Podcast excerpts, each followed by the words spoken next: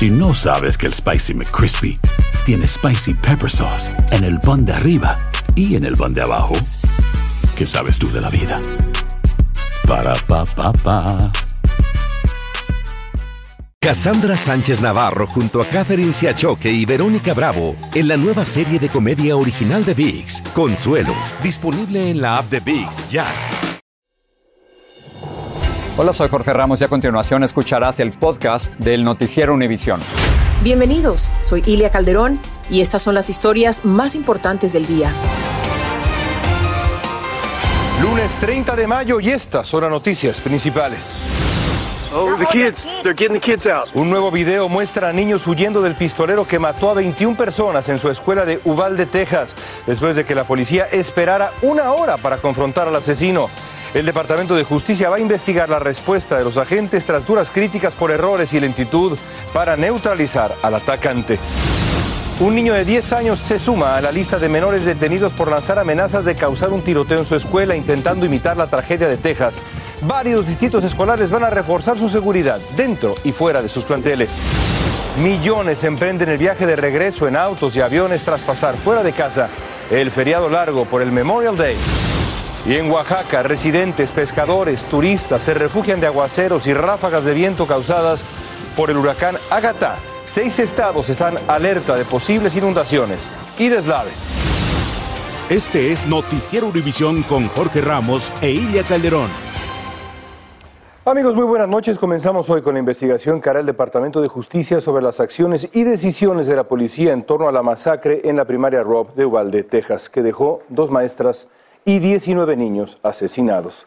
Esto en respuesta a las duras críticas a los agentes por la lentitud y aparentes negligencias para neutralizar y enfrentar al pistolero que algunos creen podría haber evitado ese baño de sangre.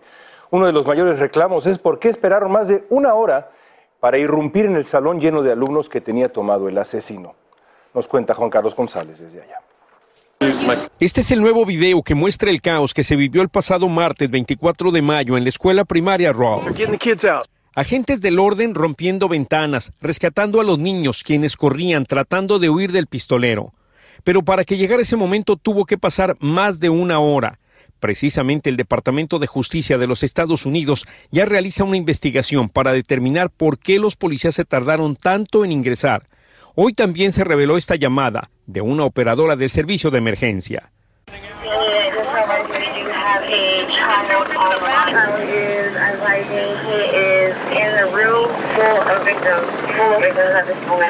El senador estatal Roland Gutiérrez está de acuerdo con la investigación, pues reconoce que el no haber entrado de inmediato fue un grave error. Eso es una falla de la póliza de qué es lo que debemos de hacer en estas situaciones. Y es que de acuerdo con la información que existe hasta el momento, los agentes de la Unidad Táctica de Aduanas y Protección Fronteriza desafiaron la orden girada por el jefe de la policía del Distrito Escolar de Ubalde, Pete Arredondo, de no entrar e ingresaron dando muerte a Salvador Ramos.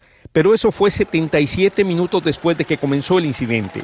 Por eso el senador cree que se debe investigar a todas las agencias que acudieron al llamado de emergencia. Aquí hubo unos, muchos errores.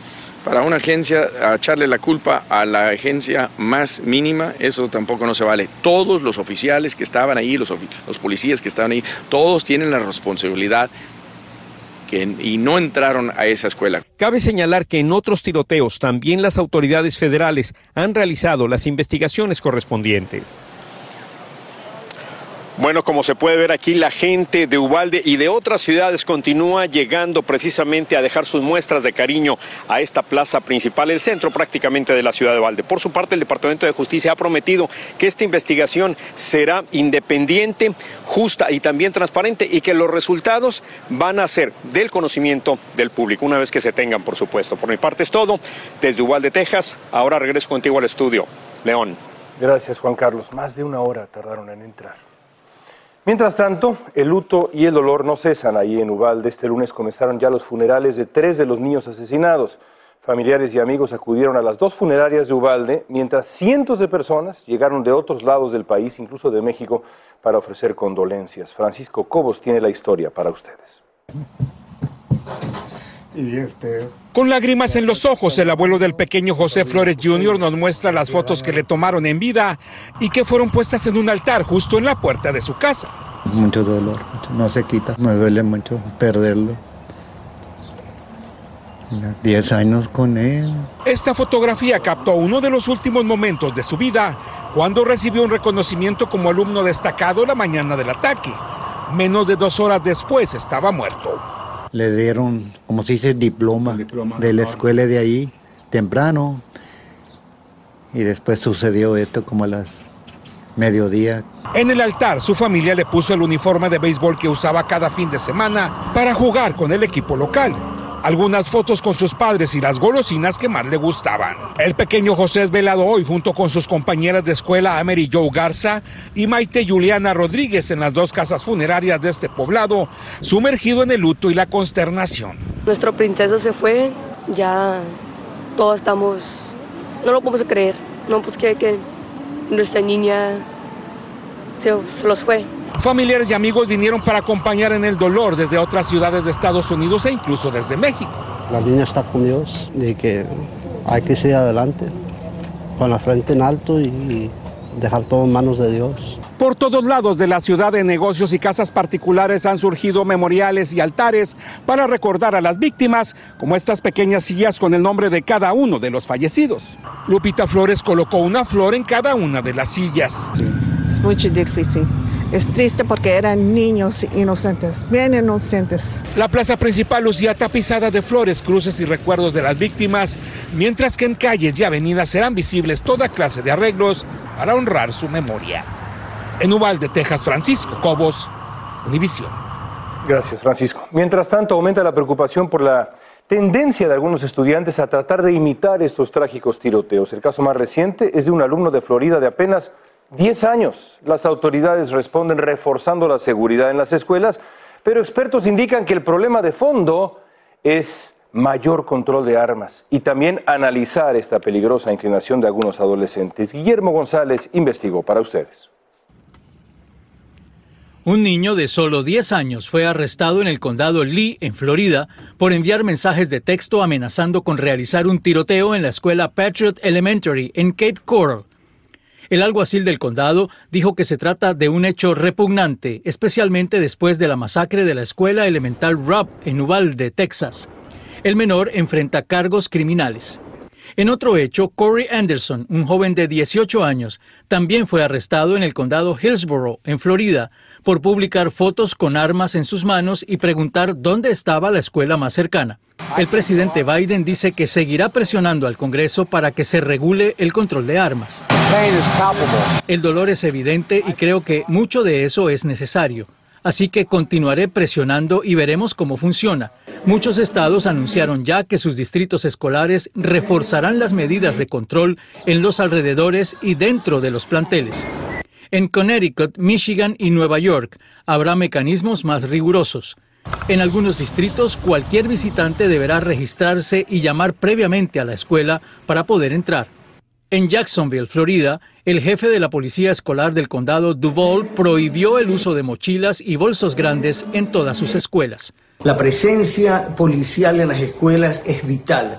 Por lo tanto, si no hay suficiente elemento policial activo, se puede contratar oficiales de policía ya en retiro o, o también se pueden contratar a miembros de las Fuerzas Armadas en retiro.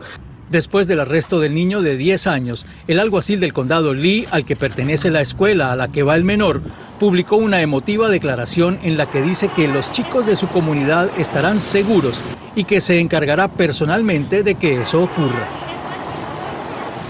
Ahora, Guillermo, si tomamos en serio esta idea que te decía la persona que entrevistaste y ponemos un guardia de seguridad en cada escuela pública en Estados Unidos, ¿de cuántos estamos hablando? Es un ejército, es un claro, ejército. Claro, y esa es la gran pregunta, León, porque si hacemos unas cuentas son aproximadamente o alrededor de 100 mil escuelas públicas en los Estados Unidos, así que es muy fácil hacer las matemáticas de cuántas personas, cuántos agentes de seguridad se requerirían para proteger a los niños en todo el país un auténtico ejército armado. Gracias, Guillermo. Mientras tanto, en Phoenix ya se investiga la causa de otro tiroteo. Este durante una fiesta la madrugada del domingo que dejó un muerto y cinco adolescentes heridos. Testigos dijeron escuchar varios disparos, luego vieron que se iban vehículos del lugar del tiroteo.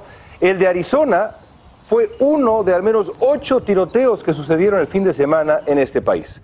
Otros tres ocurrieron entre miércoles y viernes. El saldo total de cinco días de violencia, al menos ocho muertos y 45 heridos. Y este fin de semana en Memorial Day unos 39 millones de estadounidenses salieron de viaje por avión o carretera. No los detuvo ni el COVID, ni los precios de la gasolina, ni nada. El resultado fue, por desgracia, el caos. Dulce Castellano nos explica desde Los Ángeles. Los viajeros enfrentaron un caótico fin de semana feriado y hoy no fue la excepción en los aeropuertos. A nivel mundial se registraron más de 6.000 vuelos cancelados.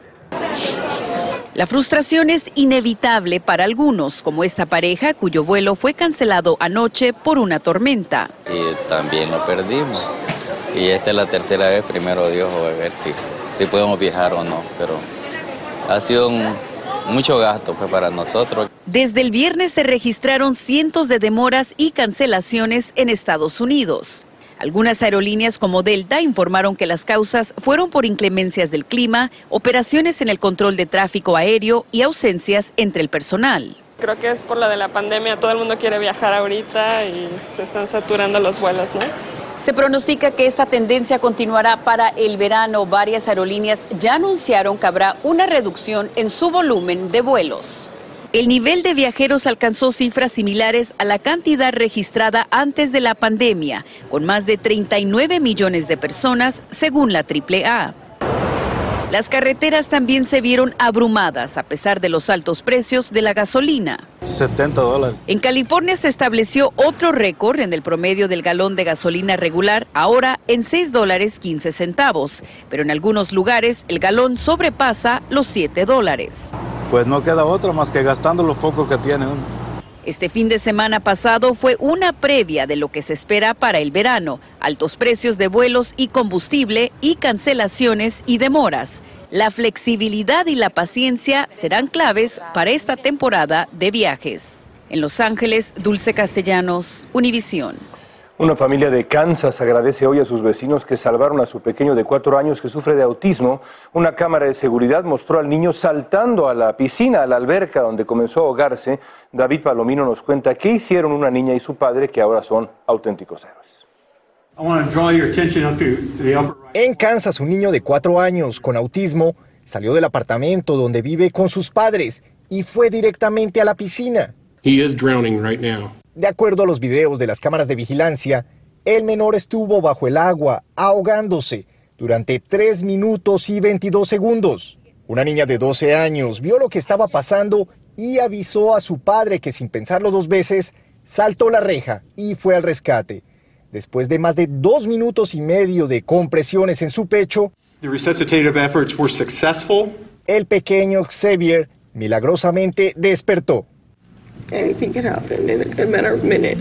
La madre del niño dice que ella estaba en el baño y que cualquier cosa puede pasar en cuestión de minutos. Para padres de familia como Rosendo Méndez, las imágenes demuestran que los niños no se pueden descuidar en ningún momento. Creo que debemos tener más cuidado con los niños, nuestros hijos y mantenerlos al ojo, porque pues en un caso como este, mira lo que pasa, un simple descuido, los niños pueden uh, tener un gran grave accidente. El Departamento de Policía de Lawrence, Kansas, reconoció al padre y a la hija como héroes de la ciudad en este rescate. El señor Westerhouse dice que recordó lo que aprendió en un curso de primeros auxilios que había tomado hace 15 años. Se trata de una resucitación cardiopulmonar o lo que en inglés se conoce como CPR, compresiones en el pecho que pueden salvar vidas mientras llegan los paramédicos. Las autoridades recomiendan a los padres de familia tomar un curso de primeros auxilios. Este caso demuestra que en cualquier momento podría ser necesario. En Chicago, David Palomino, Univisión. Seis estados de México toman medidas para enfrentar los embates del huracán Ágata, que ya tocó tierra. Los colombianos van a elegir el 19 de junio a su próximo presidente entre los dos candidatos con más votos en las elecciones de ayer, el izquierdista Gustavo Petro y el independiente Rodolfo Hernández.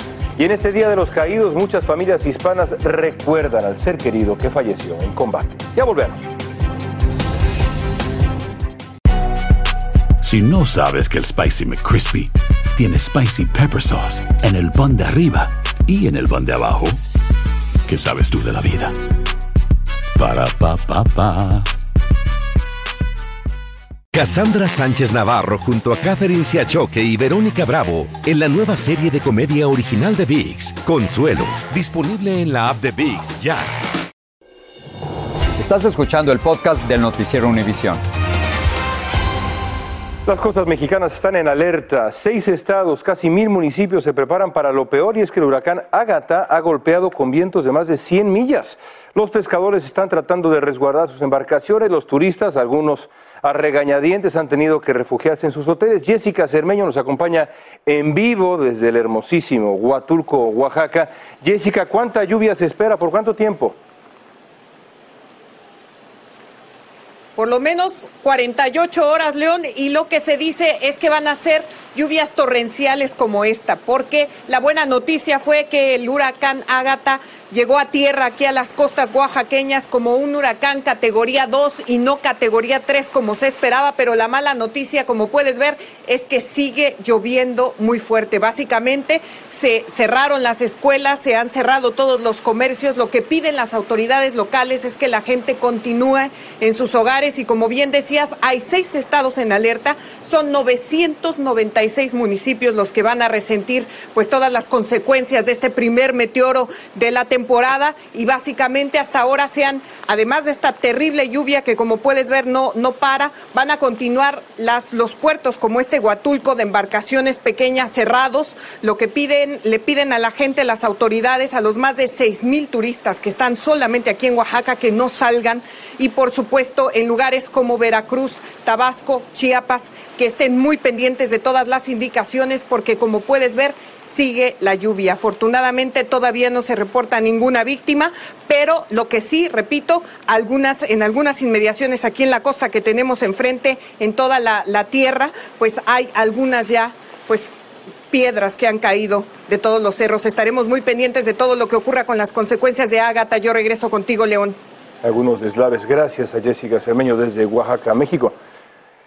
Ya es un hecho.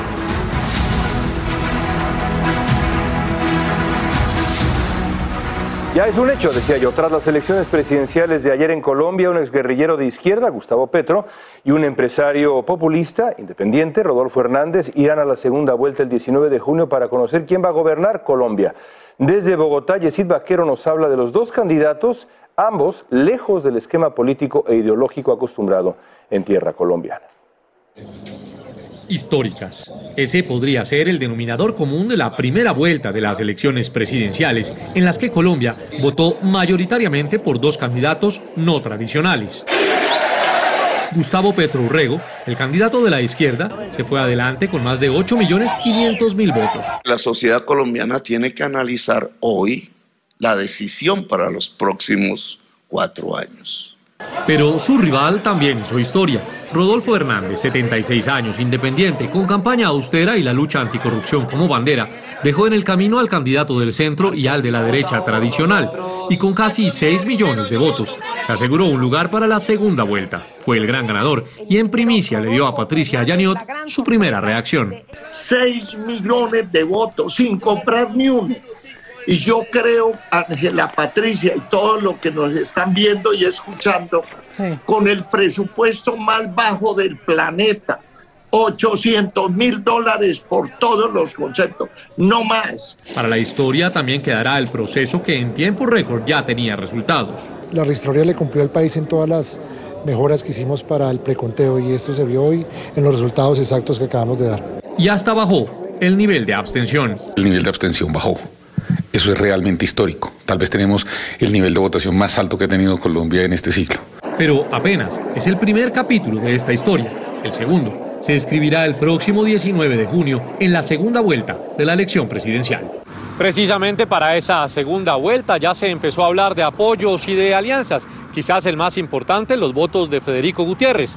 Él mismo anunció públicamente que votaría por Rodolfo Hernández. Faltan los de Fajardo, que aunque pocos, podrían ser claves a la hora de definir. En Bogotá, Colombia, Yesid Vaquero, Univisión. El saldo de víctimas fatales de las lluvias abrumadoras en Brasil aumentó a 44 personas. Trabajadores de rescate y voluntarios intentan salvar a pobladores cuyas propiedades han sido inundadas o arrastradas por las fuertes corrientes. El gobierno brasileño ha habilitado varios refugios para los damnificados.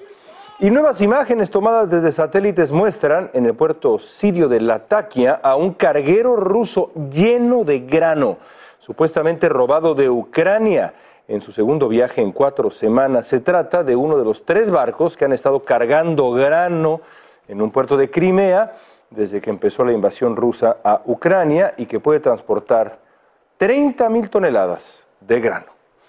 Esta noche en edición nocturna aumenta la preocupación a nivel nacional tras la rápida propagación del coronavirus en las últimas semanas. Un médico nos dice cuál podría ser el panorama después de este fin de semana feriado. Además, se ha viralizado en redes sociales un video en donde se ve a dos hombres afroamericanos agrediendo a un hombre de origen asiático, esto en el metro de Nueva York. Lo más indignante es que nadie de quien estaba alrededor hizo algo para detener esta agresión injustificada y brutal. Detalles Sigue este podcast en las redes sociales de Univision Noticias y déjanos tus comentarios. La Administración de Alimentos y Medicinas, la FDA, dijo que investiga un brote de hepatitis A en tres estados que está potencialmente vinculado a las fresas orgánicas. Los estados son California, Minnesota, Dakota del Norte. Las fresas fueron vendidas en Aldi, Kroger, Safeway, Sprouts, Trader Joe's y Walmart, entre otras tiendas. El Memorial Day, o Día de Memoria de los Caídos, es muy diferente para aquellos que perdieron a un ser querido en alguna guerra en la que ha participado Estados Unidos. Muchas familias hispanas, muchísimas, sufren hoy el recuerdo de aquel hijo o hermano militar que ya no está con ellos. Claudia Oceda habló con familiares de algunos hispanos caídos en combate. ¡Salta! Para muchos el feriado de hoy es un día relajante sin preocupaciones y el inicio del verano. Vamos a estar caminando todo el día y comer precisamente con los niños. Pero para otros, este lunes resulta doloroso porque les recuerda el terrible precio que pagaron sus seres al morir luchando por este país. Emocionalmente tengo esa herida que no me deja llevar una vida normal como otras personas. Pero cada rato vienen recuerdos Luis combatió en Vietnam con apenas 18 años. Rifle en mano, se defendió como pudo, pero dos de sus primos perdieron la vida. Un, tiro en la frente.